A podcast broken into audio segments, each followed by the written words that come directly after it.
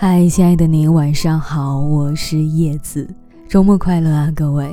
那又到了每天晚上给大家分享睡前故事的时候了。今天晚上要讲给你的故事，名字叫《我为什么要劝你晚点结婚》。那些相信爱情既是生命的全部的，都是三十岁以下的姑娘。以前很不理解这句话，但现在。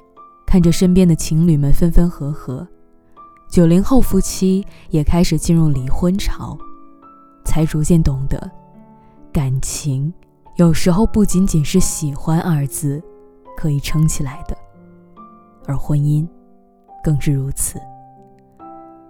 九四年的表妹，大学一毕业就奉子成婚，现在孩子刚满三岁，她跟自己的老公已经没办法心平气和的。共处一室，因为谁也看不惯谁，见面就开始吵个不停，所以选择分房睡。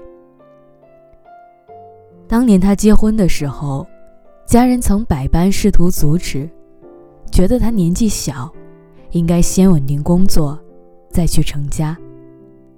而他，把嫁人生子看得无比重要。以为爱情只有一次，而眼前人就是对的人。谁知道不过短短三年，他当初不顾一切追逐的爱情就被生活的鸡毛蒜皮所打败。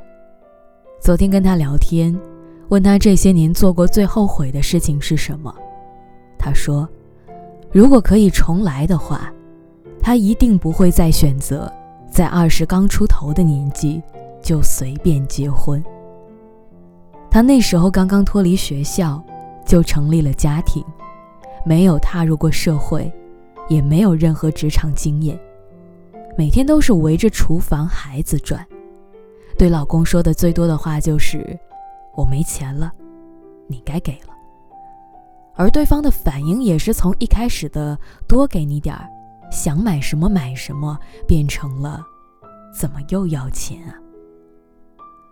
表妹的老公。只是一个普通的公司职员，赚的不多，一份收入要养活一家三口。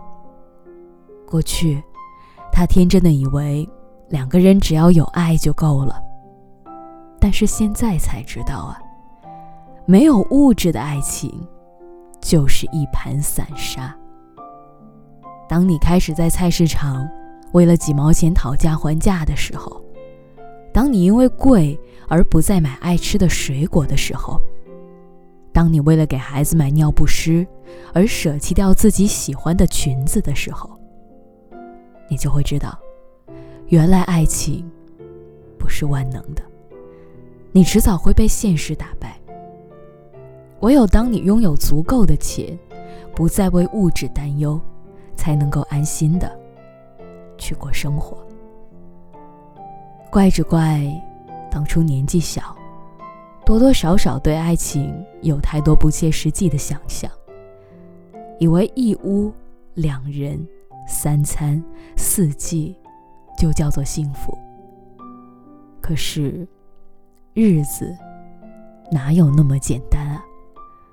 它处处充满难题，你越是不够成熟，它越是让你磕磕绊绊。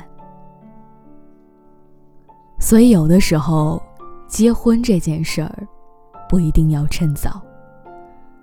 前两天看到一份关于离婚的调研报告，显示，第一批九零后已经进入了离婚潮，离婚率从百分之三十增加到百分之八十。半年内，离婚的人群里，九零后占了三分之一。《失恋三十三天》里有一句台词说。我们那个年代的人，对待婚姻就像冰箱，坏了就反复的修，总想着把冰箱修好。不像你们现在的年轻人，坏了就总想换掉。我一直觉得婚姻应该是一件特别慎重的事情。你决定跟一个人在一起，不仅仅是因为喜欢他。而是因为它让你有了对抗一切未知的勇气，不管未来发生什么，两个人都愿意去沟通，寻求解决问题的方式，让这段感情走得越来越远。二十四岁之前，你的三观依旧是不完整的，还没有见过更大的世界，也不知道自己还会遇见更多的风景，甚至是更好的人。我有个小姐妹，拒绝了男朋友的两次求婚，第三次的时候才正式答应。我问她原因，她说：“第一次的时候刚好二十三岁，不够成熟，还不清楚自己想要什么，怎么跟他结婚呢？第二次的时候，二十五岁，有了一点野心，想要更慎重的去做一个选择。”第三次的时候，二十八岁了。他有了迈进婚姻的底气，也愿意对两个人的未来负责。可能有些人不太理解这种做法，总想着差不多就嫁了吧，等两个人出现了问题再说。但有些时候，太过仓促的决定，结局往往都不太美好。适当的慢一点，迟一点，会让你更了解自己的内心。你要学会去思考，这个人是不是可以跟你一起成长？这段关系是否在消耗你的价值？你们是在相互给予，而不是不停索取。婚姻是一场赌注。而你需要足够成熟，倒不是说晚点结婚就一定会幸福。我只是希望每个人都能够知道婚姻的重要性，它是压力，是责任，也是一种担当，更是一辈子的幸福。这个时代的任何事情都特别快，但唯有婚姻，你需要慢下来。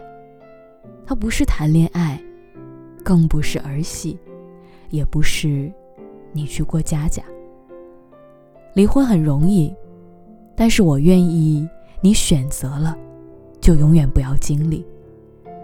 如果我们都能在爱这件事儿上多一点耐心，那有情人才会真的终成眷属。所以，亲爱的你，一定要记得问自己。准备好了吗？如果还有半点犹豫，那再等等也无妨。好了，各位，那刚刚的这个故事就是今天晚上要分享给大家的。在节目的最后呢，还是想要跟你说声晚安。我们明天见。